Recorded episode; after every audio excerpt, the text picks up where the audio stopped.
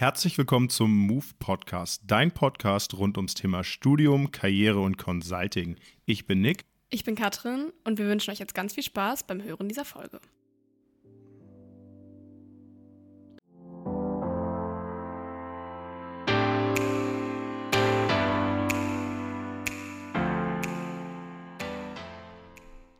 Hallo und herzlich willkommen zu einer neuen Folge. Heute zu Gast haben wir Manuel von EY Parthenon, welcher letztens mit seinen Kollegen bei uns an einer Vereinssitzung teilgenommen hat und EY Parthenon, das Unternehmen, die dahinterstehenden Personen und Tätigkeiten einfach mal näher vorzustellen.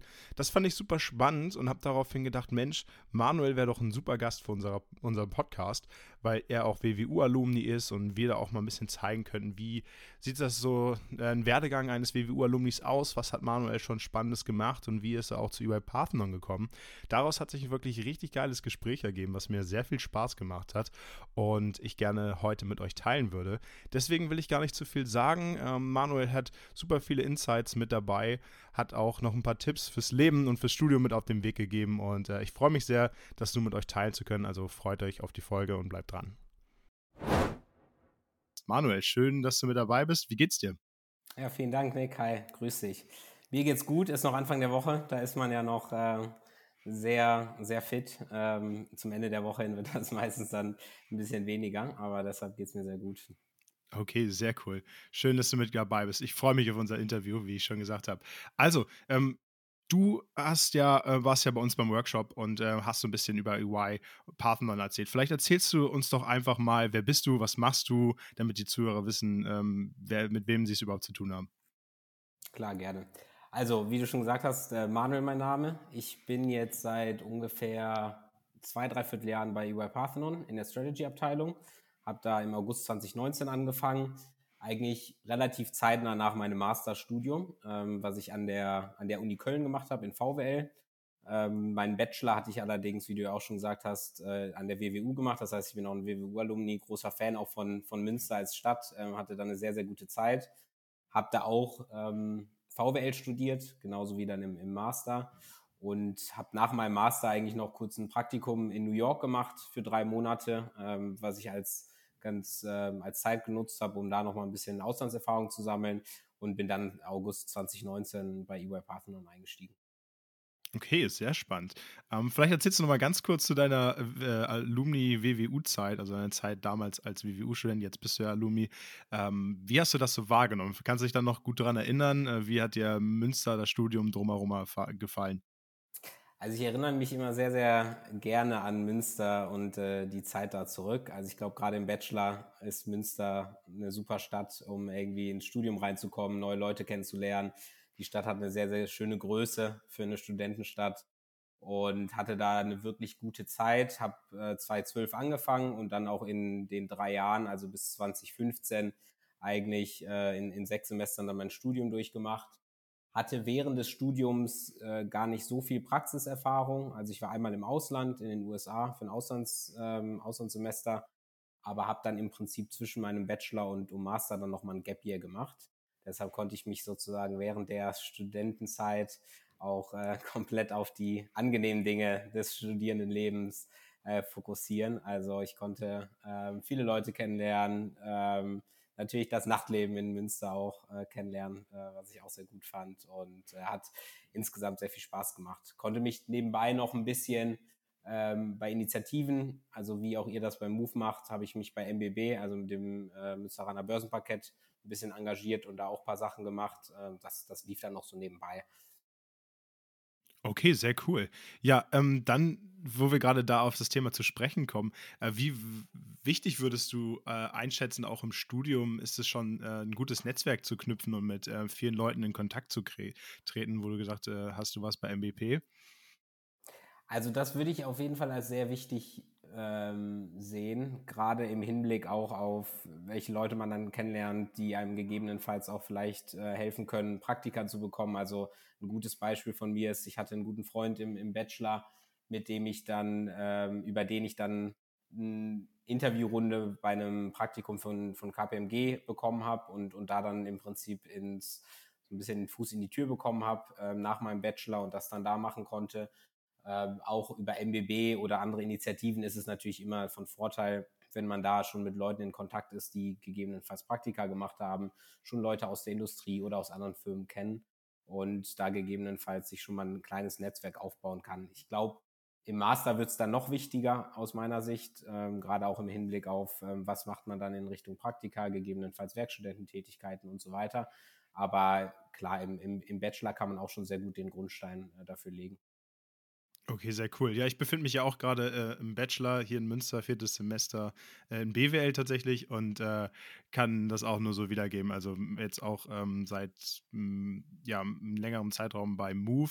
Ähm, habe da auch nochmal super viele Kontakte geknüpft und Leute kennengelernt, mein Netzwerk ausgebaut. Bin halt super ähm, froh darüber, dass wir auch immer wieder so Workshops haben, wie mit euch zusammen, ähm, einfach um Unternehmen kennenzulernen, vielleicht auch mögliche Praktika zu kriegen, auch zu sehen, was ist da alles möglich und glaube auch, dass neben dem Studium Studium, den äh, stressigen Studentenleben, was man ja hat, aber auch ein bisschen sein Studiumleben genießen soll. Also sehr cool, dass du ähm, deine Zeit an der WWU auch als sehr schön empfunden hast. Vielleicht gehen wir ein bisschen darauf ein. Du hast dann ja ähm, deinen Bachelor gemacht, deinen Master in Köln, wenn ich das richtig gesehen habe. Und ähm, genau, vielleicht erzähl doch mal zu deinem Werdegang. Also wie bist du, was hast du danach gemacht? Was hast du vielleicht für ein paar Praktika gemacht? Und wie bist du schlussendlich zu EY gekommen? Ich habe nämlich gesehen, ähm, da mal ein bisschen auch auf LinkedIn geschaut. Ähm, du warst unter anderem bei KPMG, du warst bei DR DRL, Capgemini Invent, der DZ Bank, hast irgendwie da einige Bereiche ähm, kennengelernen dürfen und auch ähm, genau viele Erfahrungen gesammelt. Und äh, vielleicht erzählst du da mal ein bisschen raus, das würde mich sehr interessieren. Klar, gerne. Also, äh, wie schon erwähnt, ich glaube, während des Bachelorstudiums ähm, habe ich jetzt noch nicht so viele Praktika gemacht. Die Praktika kamen dann eigentlich erst ähm, nach, dem, nach dem Bachelorstudium. Und ich habe dann erstmal für mich entschieden, dass ich mir mal die Beratung anschauen äh, möchte. Ich glaube, das wollen ja relativ viele am Anfang einfach mal reinschnuppern. Und äh, bin dann, wie gesagt, erstmal ähm, zu Russell Reynolds gegangen, was eine Personalberatung ist, ähm, auf, auf dem C-Level.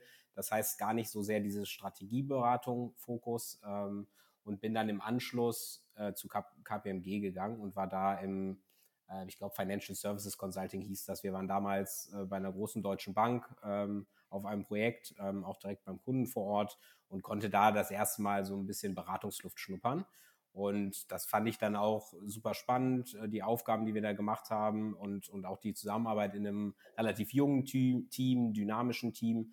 Das, das hat mir Spaß gemacht, sodass ich dann, ähm, ich glaube, das war dann Anfang meines Masterstudiums, bin ich dann auch als Werkstudent bei KPMG in Köln eingestiegen und war dann da in einem ähnlichen Bereich, nicht so sehr ähm, Beratung auch für Banken, sondern eher für Versicherungen.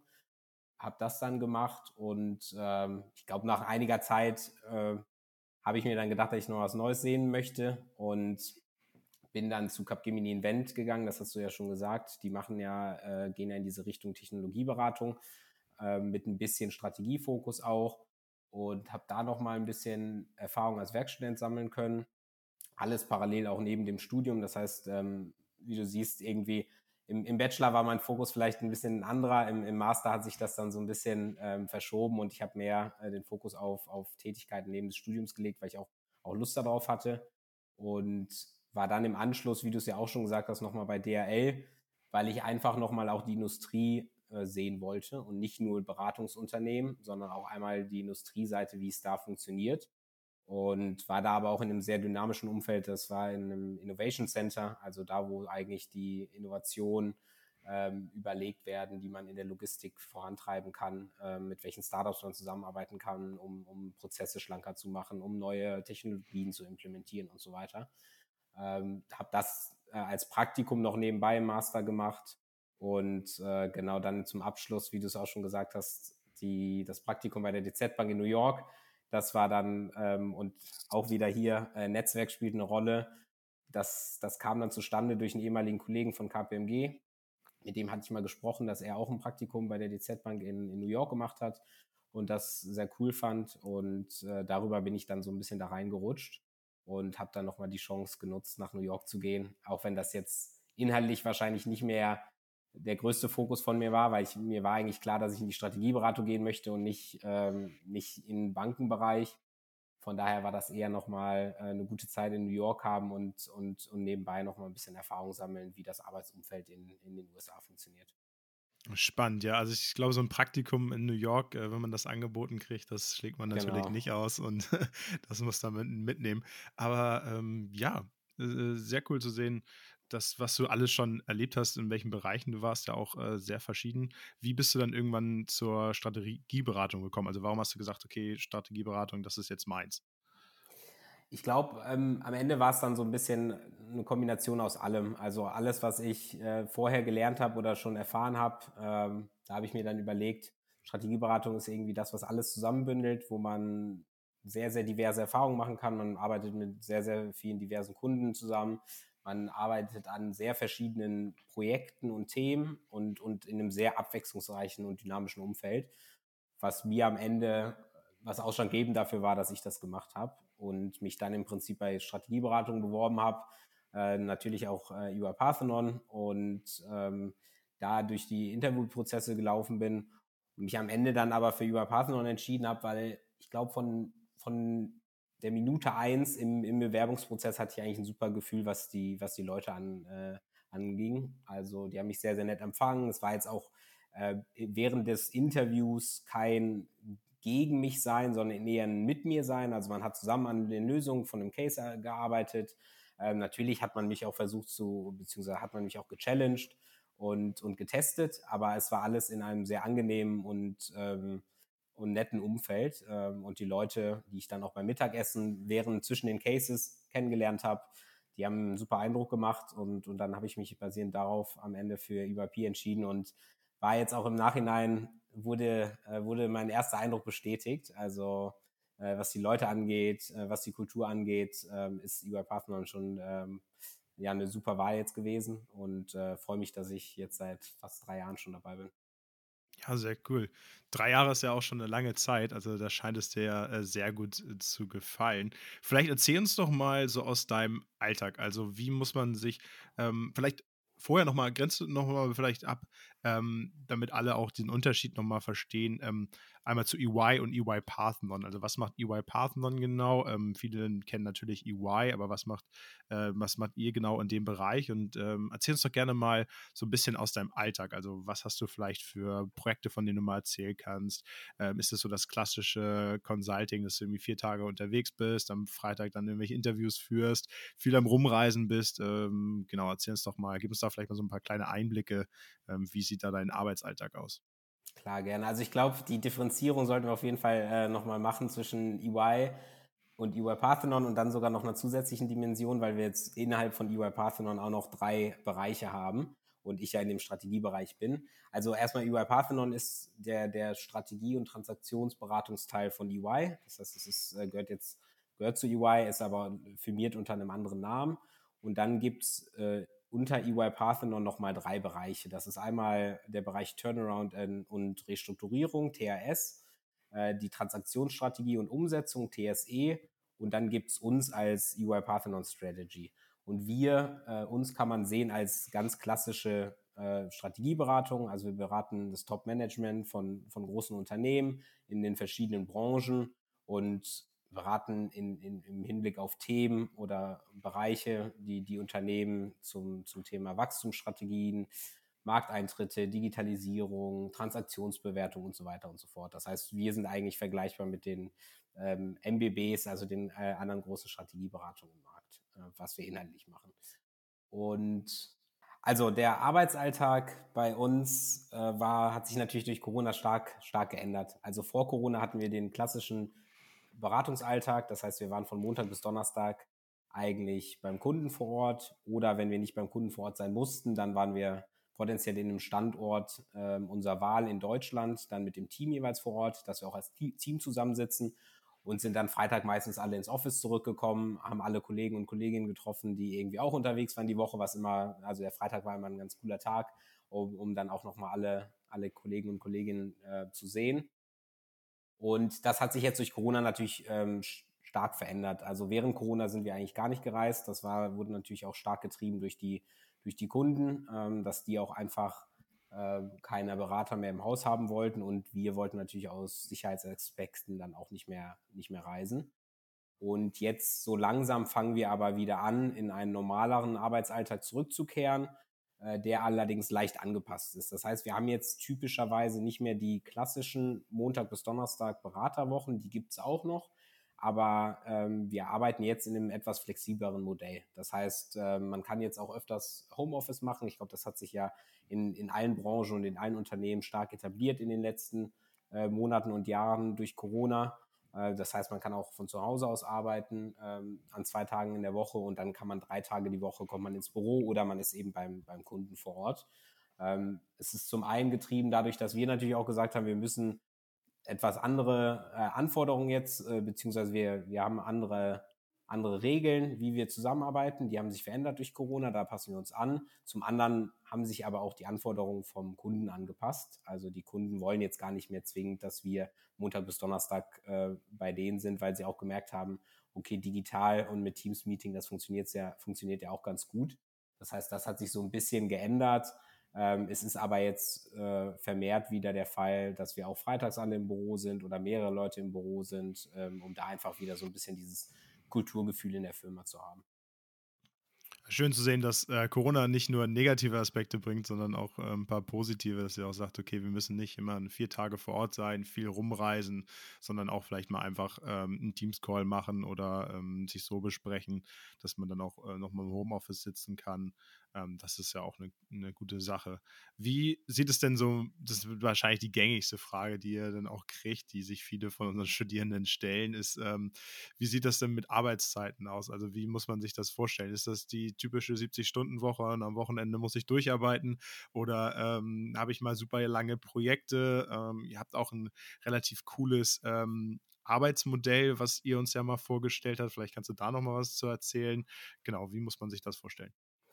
Genau, also ich glaube, äh, wir haben natürlich, das ist ja, glaube ich, allseits bekannt in der Beratung, nicht die typischen 9-to-5-Arbeitszeiten. Ähm, es gibt natürlich Spitzen, es gibt auch mal längere Tage, aber es wird jetzt zum Beispiel auf keinen Fall, dann, dann würde ich wahrscheinlich auch nicht mehr bei eBay Partnern arbeiten, ähm, äh, verlangt, dass wir zum Beispiel am Wochenende arbeiten. Also äh, sowas, äh, sowas, ich bin ein groß, also überhaupt kein Fan davon, am Wochenende zu arbeiten. Von daher ähm, wird das bei uns auch überhaupt nicht erwartet. Äh, und ich, ich würde es auch nicht machen, glaube ich, ähm, weil Wochenendarbeit ist, also für mich ist das Wochenende heilig. Man kann unter der Woche kann man natürlich Gas geben, äh, das machen wir natürlich auch, aber am Wochenende ist dann schon die Zeit da, um auch äh, mit Freunden, mit Familien Zeit zu verbringen. Und äh, da sollte man nicht an Arbeit denken, beziehungsweise geschweige denn arbeiten. Das Arbeitszeitmodell äh, ist in der Tat was, was sehr gut bei uns funktioniert und auch sehr, sehr gut angenommen ist. Also das Arbeitszeitmodell ähm, ist im Prinzip, funktioniert so, dass man flexibel am Anfang des Jahres wählen kann, möchte man neun Monate, möchte man zehn Monate oder elf Monate arbeiten. Das heißt, man kann sich im Prinzip äh, die Zeit rausnehmen, ähm, also ein, zwei oder drei Monate am Stück äh, während eines Jahres und, und kann da selber Sachen machen, die man machen möchte. Sei es Reisen, sei es einen Sprachkurs machen ähm, oder sonstiges, auf was man so Lust hat. Und äh, das wird bei uns auch im Vergleich, glaube ich, auch zu anderen Firmen sehr stark gelebt. Das heißt, es wird keiner angeschaut äh, oder doof angeschaut, wenn er dieses Arbeitszeitmodell nimmt, sondern ganz im Gegenteil, bei uns nehmen es, glaube ich, 90 Prozent. Also man wird eher komisch angeschaut, wenn man es nicht nimmt und, und wird gefragt, warum man denn nicht nur elf Monate arbeitet, äh, sondern die ganzen zwölf. Und deshalb ist das bei uns super etabliert und, und fast jeder macht es. Ja, ist auch eine super Möglichkeit, dann noch zu sagen, oder die Flexibilität zu haben, wenn man vielleicht in einem Jahr weiß, ich möchte unbedingt mal die eine Reise machen oder eine Fortbildung oder weiß ich nicht, mein ähm, bester Kumpel heiratet oder irgendwie sowas, was auf jeden Fall genau. im Leben gerade ansteht, dass du auch sagen kannst, okay, ich nehme mir da mal ein paar, paar Tage mehr Zeit. Ähm, ich glaube, es ist ein guter Ausgleich zu dem stressigen Job, den ihr sonst doch habt, aber auch schön zu sehen, dass sich das dahingehend entwickelt, entwickelt, dass es nicht mehr wie das typische ist, so 70-Stunden-Woche auch am Wochenende durcharbeiten, sondern auch ähm, zu sehen, dass ihr genug Freizeit habt, ähm, um für mit Freunden was zu unternehmen, mit der Familie äh, Zeit zu verbringen und ähm, das dann auch am Wochenende zu genießen, auch wenn die Woche dann mal relativ lang und stressig werden kann. Aber ähm, ich glaube, das ist ein ganz guter Ausgleich, wo du ja auch sagst, ähm, mit dem man gut leben kann. Genau, ich glaube, vor allem ist es auch nachhaltig. Also, ähm, wenn ich jetzt überlege, ich hätte in meinem ersten Jahr jedes Wochenende durchgearbeitet und unter der Woche auch bis Mitternacht jeden Tag gearbeitet, dann hätte ich wahrscheinlich schon gekündigt, weil ich ja dann gar keine Zeit mehr für Freunde und Familie gehabt hätte und wäre gar nicht mehr in der Firma gewesen. Und, und wenn man das äh, weiterspinnt, dann hätten es wahrscheinlich viele auch so gemacht. Das heißt, ich glaube, im Hinblick auf nachhaltige Arbeitsmodelle und, und wie man auch Mitarbeiter halten kann, ähm, äh, ist, glaube ich, mit Sicherheit so, wie, es aktuell äh, zumindest was äh, bei uns, was die äh, Sachen sind, die man bei uns machen kann, zum Beispiel das Arbeitszeitmodell, ähm, das ist dahingehend mit Sicherheit von Vorteil. Absolut. Äh, sehr schön. Ja, ähm, du bist ja gerade in Kopenhagen. Äh, wie kommt es überhaupt, dass du in Kopenhagen bist? Du bist ja jetzt Senior Consultant, ähm, hast mir auch erzählt, dass du letzte Woche in Barcelona warst.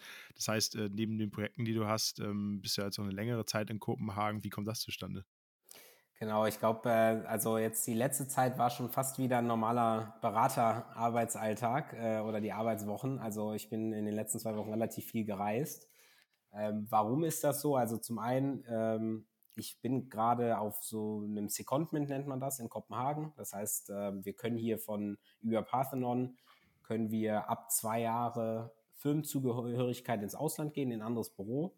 Und ähm, das mache ich aktuell in Kopenhagen. Ich bin hier für vier Monate, habe im März bin ich rübergekommen und bleibe jetzt noch einen Monat. Das heißt, die Zeit ist jetzt auch schon relativ schnell vor, äh, vorbeigegangen. Ähm, war aber bisher super. Also die, die Kollegen hier in Kopenhagen, die machen ähnliche Arbeit wie wir, ähm, natürlich dann für eher dänische Kunden. Und ähm, dadurch ist die Integration jetzt hier auch mir relativ einfach gefallen. Ähm, das kann mit Sicherheit in, in anderen äh, Ländern ist es vielleicht ein bisschen anders aber grundsätzlich gibt einem UI Parthenon die Möglichkeit, ins Ausland zu gehen, ähm, was ich auf jeden Fall äh, jetzt wahrgenommen habe, weil ich irgendwie immer ein großer Fan davon bin, nochmal andere Kulturen kennenzulernen, irgendwie woanders zu arbeiten. Äh, auch wenn Kopenhagen jetzt fairerweise kulturtechnisch äh, nicht, so, nicht so groß unterschiedlich ist wie Deutschland. Aber zumindest haben mich die Nordics immer schon gereizt und, und deshalb hat es mich dann äh, nach Dänemark verschlagen. Und bezüglich Barcelona, äh, das war dann nochmal so eine internationale Trainingswoche, die wir eigentlich auch jedes Jahr haben. Ähm, durch Corona wurde das natürlich auch eingestampft. Äh, die hat dann letzte Woche stattgefunden. Äh, da waren wir insgesamt mit, ich glaube, verteilt auf eine Woche in Zweiergruppen 1200 Leuten in, in Barcelona und hatten da Trainings. Das heißt, äh, immer für zweieinhalb Tage und abends dann natürlich auch noch äh, Social Events. Das heißt, da konnte man irgendwie auch Kollegen und Kolleginnen aus anderen Ländern kennenlernen und, und mit denen ein bisschen feiern. Und das war natürlich jetzt nach Corona ein super Event nochmal, ähm, beziehungsweise mit das erste Event, wo wir alle zusammengekommen sind. Wir hatten das das letzte Mal 2019 gemacht, im September. Da waren wir in Dubai für eine Woche. Das war auch ein super cooles Event. Aber durch Corona jetzt die letzten zwei Jahre ähm, hat es leider nicht äh, funktioniert, äh, logischerweise. Ich meine, mit, über 1000 ja. Leuten, ne, das ist ja. Und äh, deshalb hat es jetzt das erste Mal wieder funktioniert und, und war auch ein super Event. Äh, jeder hat super angenommen. Und ich glaube, sowas ist zum Beispiel auch was, äh, was wir alle sehnlichst vermisst haben während der Corona-Zeit äh, und, und uns jetzt freuen, dass, es, dass solche Events wieder funktionieren. Ja, schön zu sehen, dass da auch wieder, dass ihr so äh, Teambuilding-Maßnahmen auch äh, als große internationale Company macht. Ich erinnere das gut, ich war nie, nicht in so einer großen Firma, wo ich meine Ausbildung gemacht habe, in einem relativ großen Schifffahrtsunternehmen. Ähm, und da war, fand ich es auch immer total spannend. Da hatten wir auch manchmal so eine Woche, wo dann ähm, die ganzen Partner aus Indien, aus China, aus Südamerika kamen und ähm, man dann eine gute Zeit zusammen verbracht hat, äh, die andere Kulturen kennenlernen konnten und ähm, das auch äh, ich immer super spannend fand, einfach nochmal seinen Horizont dadurch zu erweitern oder jetzt wie du nach Kopenhagen zu gehen, äh, auch wenn du sagst, natürlich ist jetzt von der Kultur nicht so äh, viel anders als Deutschland, aber auch die Möglichkeit zu haben, auch nochmal ein anderes Büro zu gehen und da zu schauen, wie läuft das Ganze, die Stadt kennenzulernen. Ich selbst war jetzt leider noch nicht in Kopenhagen, aber habe nur Gutes gehört. Ich glaube, es ist eine, eine sehr schöne Stadt, da kann man äh, eine gute Zeit haben. Ja, spannend. Ähm, lass, lass uns doch nochmal tiefer in den Bereich äh, Bewerbung gehen. Du hattest das ja nochmal kurz angeschnitten und ein bisschen davon erzählt. Wenn wir jetzt Studenten haben, die sagen, ey Mensch, ähm, cool, was Manuel schon alles so erlebt hat, ähm, super spannender Werdegang, ähm, EY hört sich auch, also EY Parthenon hört sich auch cool an, äh, da hätte ich Bock drauf, da mal ein Praktikum zu machen oder auch äh, da beruflich einzusteigen. Ähm, was muss man da mitbringen? Also wie wichtig sind euch vielleicht Noten, Praktika, Vorerfahrung? Muss man schon mal ein Praktikum im Bereich Consulting gemacht haben? Genau, wie läuft das da ab? Wonach schaut ihr und was äh, gibt es da für Einstiegsmöglichkeiten? Also grundsätzlich Einstiegsmöglichkeiten. Wir ähm, stellen sowohl Praktikanten als auch Festangestellte ein. Ähm, das heißt, man kann sich auf beide, beide ähm, Wege bewerben, je nachdem, was dann die präferierte, äh, präferierte, der präferierte Weg ist. Ich glaube, was Noten angeht, also wir schauen schon, dass wir irgendwie die Top-Studierenden äh, der jeweiligen Universität haben. Das heißt, ähm, Noten ist auf jeden Fall was, wo, wonach wir schauen. Was die Berufserfahrung angeht, ich glaube, es schadet am Ende nie, schon mal Berufserfahrung gesammelt zu haben, sei es in der Beratung oder sei es in der Industrie. Ich glaube, da gibt es jetzt auch keinen speziellen Fokus oder wir schauen jetzt nicht nur nach äh, Personen, die wirklich Beratungspraktika gemacht haben. Äh, ich glaube, das schadet nie, aber es kommt natürlich auch immer so ein bisschen darauf an, in welchem Lebenszyklus ist man jetzt. Also wenn man gerade in seinem dritten Bachelorsemester ist, erwartet natürlich keiner, dass man schon fünf Praktika gemacht hat und äh, in jedem großen Beratungshaus gearbeitet hat. Ne? Also das heißt, am Ende gucken wir uns auch wirklich das Profil oder die Profile äh, der Bewerber und Bewerberinnen als Ganzes an und, und schauen, was uns ins Auge sticht, was, was vielleicht interessant ist. Aber natürlich haben wir auch ähm, Rahmenparameter, äh, nach denen wir uns ein bisschen richten. Das sind ähm, zum einen die Noten und natürlich auch ein bisschen, was, was ist so die Berufserfahrung, wenn es schon äh, eine gibt. Das heißt aber jetzt nicht, dass wir ein Raster haben und sagen, jeder, der nicht eine 1,5, ähm, einen 1,5-Schnitt oder besser hat, von der WWU jetzt zum Beispiel, der fliegt auf jeden Fall raus. Ich glaube, am Ende wird die, das Profil als solches gesamthaft angeguckt und dann geschaut, ob es interessant ist und passen würde oder nicht. Okay. Ja, man kennt das ja so ein bisschen durch Hörensagen, weiß nie so richtig, ob das einprozentig stimmt. Dann gibt es bei großen Unternehmen so Listen und dann gucken die halt anhand des Schnittes, passt du da rein oder nicht. Aber auch, also, um das nochmal so festzuhalten und zu verstehen, also Noten sind euch natürlich wichtig, ähm, dass ihr auch ambitionierte Studierende habt, ähm, aber natürlich auch ähm, praktische Erfahrung super. Also wenn man schon mal eine Ausbildung gemacht hat, wenn man schon einige Praktika gemacht hat und ähm, man kann sowohl auch als ähm, Bachelorstudent als auch als Masterstudent bei euch einsteigen. Ist das richtig? Ganz genau. Also wir stellen Praktikanten auch ähm, schon ab dem dritten Semester ein. Also man kann sich ab dem dritten Semester bei uns bewerben. Man kann auch direkt nach dem Bachelor einsteigen bei uns ähm, und wird dann potenziell, wenn man nochmal für den Master rausgehen möchte, auch, auch unterstützt von der Firma. Äh, das hat jetzt, macht jetzt gerade ein Kollege, der, der war, glaube ich, zwei Jahre bei uns nach dem Bachelor und macht jetzt gerade nochmal seinen Master in Lissabon. Das heißt, so ein Weg ist zum Beispiel auch, auch möglich. Das heißt, wir sind da sehr, sehr flexibel und ähm, stellen eigentlich ganzjährig ein. Natürlich ist was, was Prakti Praktikum äh, angeht, im Sommer immer die Hochzeit, gerade in der semesterfreien Zeit. Äh, da sind natürlich immer, kommen die ähm, Bewerbungen oder kommen relativ viele Bewerbungen rein. Da sollte man sich dann auch schon im besten Fall ein halbes oder dreiviertel Jahr vorher bewerben, damit man dann auch ähm, da rechtzeitig ähm, sich rechtzeitig bewirbt. Aber für die anderen Zeiten ist es meistens nicht so eine hohe nachgefragte Zeit. Also sagen wir im, im Herbst oder im Frühjahr, da kann man auch sich mal ein paar Monate vorher, äh, also sage ich mal drei, vier Monate vorher bewerben oder fünf Monate. Das ist dann auch okay. Okay, sehr cool. Und ähm, genau, was muss man, also was für Praktika kann man dann bei euch machen? Also was einmal, was erwartet einem Praktikum? Also was für Aufgaben, für Tätigkeiten? Wird man da vielleicht schon direkt auf ein Projekt gestafft? Ähm, arbeitet man mit einem Consultant wie dir zum Beispiel zusammen und was gibt es für Praktikumsmöglichkeiten, jetzt vielleicht so gerade in Deutschland? Genau, also ich glaube, was beim, bei uns beim Praktikum sehr cool ist, man ist eigentlich von Tag 1 äh, mit auf dem Projekt und ist auch als vollwertiges äh, Teammitglied mit auf dem Projekt. Das heißt, man macht eigentlich genau dieselbe Arbeit ähm, wie Kollegen und Kolleginnen, die neu bei uns einsteigen als, als Festeinsteiger. Das heißt, ähm, man kriegt natürlich ähm, einen Senior Consultant oder auch einen Manager an die Hand, der oder diejenige dann äh, den neuen, den Praktikanten begleitet, ähm, auch ein bisschen anlernt, Sachen zeigt. Natürlich, wir erwarten natürlich jetzt nicht, dass man von Tag 1 alleine äh, irgendwie loslaufen kann und plötzlich alles selber machen kann. Ähm, das wird natürlich nicht erwartet. Aber man ist auf jeden Fall ein vollwertiges Teammitglied und guckt meistens während der äh, Praktikumszeit in zwei Projekte rein. Das heißt, wir schauen immer, dass man auch verschiedene äh, Projekte sieht. Ähm, wir haben ja Projekte, die gehen in die Richtung Transaktionsberatung. Ähm, und wir haben auch Projekte, die sind ganz normal klassisch bei einem Unternehmen ähm, für die Strategieentwicklung oder die Wachstumsstrategie. Und wir schauen eigentlich immer, dass, dass wir aus beiden äh, Töpfen Praktikanten die, die Projekte auch machen lassen können. Das heißt, beziehungsweise, dass die Praktikanten da mit dabei sein können. Okay, das heißt, man kriegt schon also unterschiedliche Projekterfahrungen, äh, einige spannende Einblicke und kann halt von Tag 1, also mit ein bisschen Einarbeitung natürlich auch schon äh, direkt mit dabei sein und auch ähm, was leisten.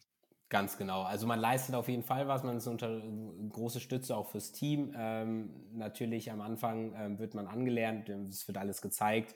Das ist natürlich auch immer ganz wichtig, aber ich glaube, gerade in der Beratung äh, lernt man am meisten während äh, Projekten und, und da ist es natürlich, äh, wird es jetzt wenig sinnvoll sein, zwei Wochen Onboarding-Phase zu machen. Also man hat natürlich auch Onboarding-Tage, wo man ähm, die ganzen Admin-Sachen ähm, erklärt bekommt, äh, seinen Laptop bekommt und so weiter, auch schon mal ein Excel-Training macht oder ein PowerPoint-Training, aber den Rest lernt man dann im Prinzip ähm, auf dem Projekt direkt. Okay.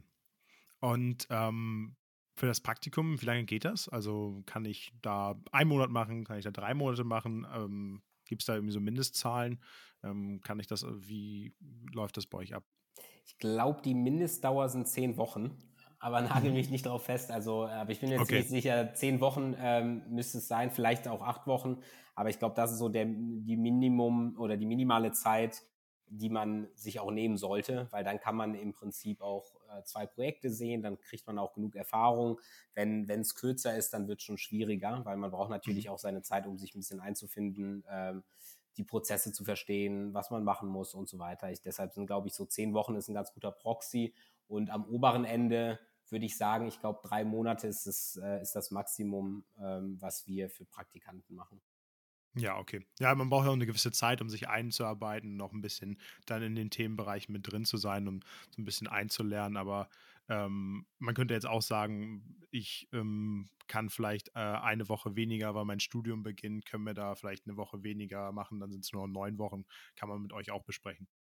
Ganz genau. Also wir sind da super flexibel. Das heißt, jede, jede äh, Anforderung, die da aus dem Studium auch kommt oder gegebenenfalls ein Urlaub, den man noch in den Semesterferien unbedingt machen möchte oder eine tolle Reise, das, das wird natürlich bei uns äh, beachtet und, und kann flexibel mit unseren HR-Kollegen dann auch besprochen werden. Sehr schön. Ja, cool. Ähm, klingt auf jeden Fall nach einem sehr ähm, coolen Praktikum kriegt man super viele spannende Einblicke, denke ich. Wenn jetzt äh, Leute Lust haben und äh, Bock haben, sich auf ein Praktikum zu bewerben, wo, wo, können sie sich am besten bewerben? Also schreibt euch eine Mail, habt ihr irgendwie ein Online-Portal, wo ihr das machen könnt? Kann man über LinkedIn schreiben? Oder welche Person kümmert sich darum? Ähm, erzähl doch gerne nochmal dazu.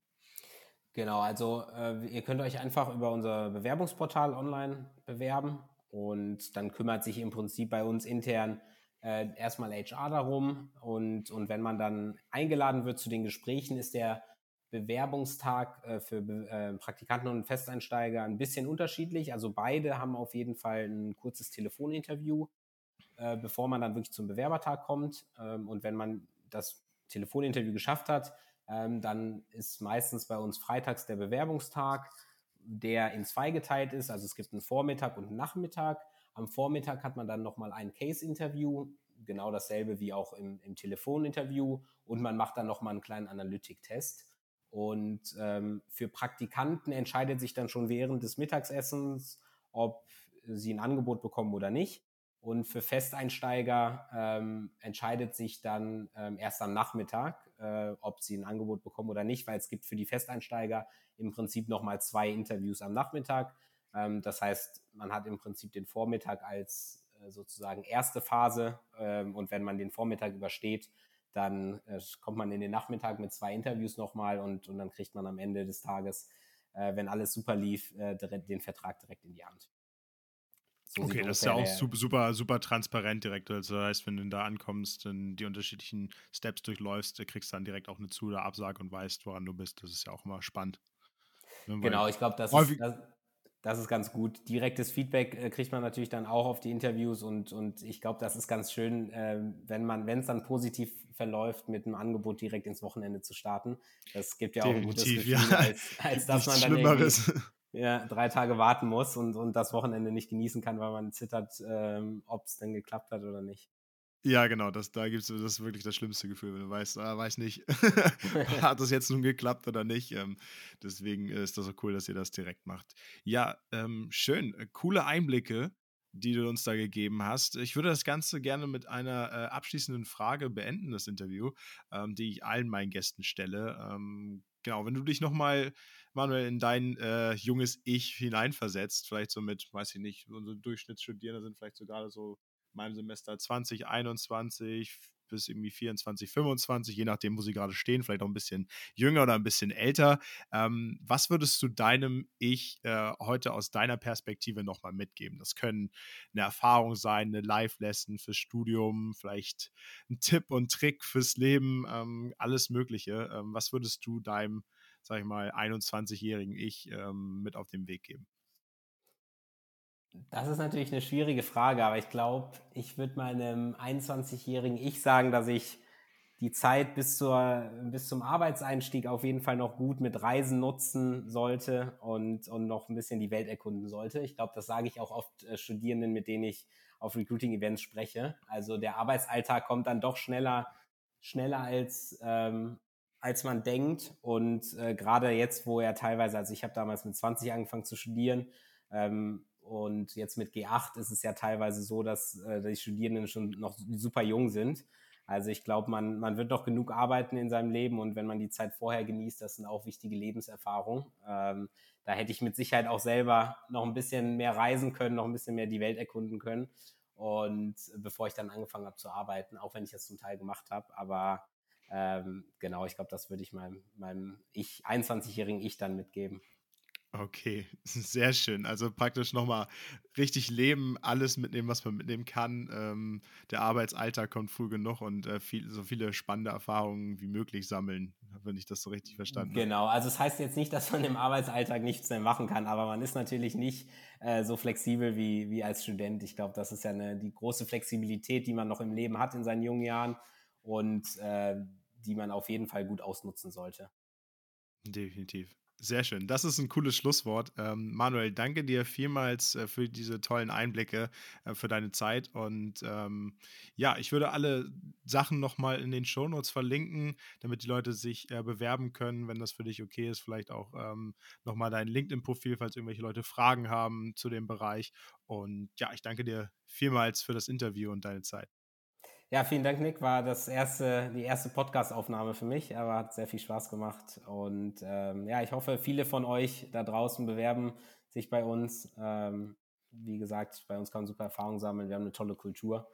Also ich freue mich auf viele Bewerbungen. Sehr schön. Das war die heutige Folge. Vielen Dank, dass ihr eingeschaltet habt. Wenn euch die Folge gefallen hat, hinterlasst uns auch gerne eine Bewertung bei Spotify oder Apple Podcast. Wenn ihr weitere Ideen für Folgen habt oder selber etwas Spannendes erzählen wollt, schreibt uns doch gerne bei Instagram oder LinkedIn. Die Links findet ihr auch nochmal in unseren Shownotes.